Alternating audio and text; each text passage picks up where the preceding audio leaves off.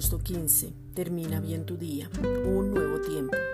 El Padre amoroso quiere darse a conocer y Jesucristo anhela casarse con su iglesia que somos nosotros. El nuevo tiempo que se está aproximando son las bodas del Cordero. Este es el próximo acontecimiento que está lleno de gozo y donde hay comunión, comida, alegría, madurez, santidad, revelación, dominio propio. Este nuevo tiempo es donde nos preparamos, miramos los tiempos y el tiempo, dejamos de correr, nos detenemos para enfocarnos y centrar nuestras vidas en lo que somos. En este nuevo tiempo miramos lo eterno y dejamos lo pasajero dejamos las circunstancias mirando siempre el nuevo tiempo. Romanos 13:11. Y esto, conociendo el tiempo que ya es hora de levantarnos del sueño, porque ahora está más cerca de nosotros nuestra salvación que cuando creímos. Esta es una reflexión dada por la Iglesia Gracia y Justicia.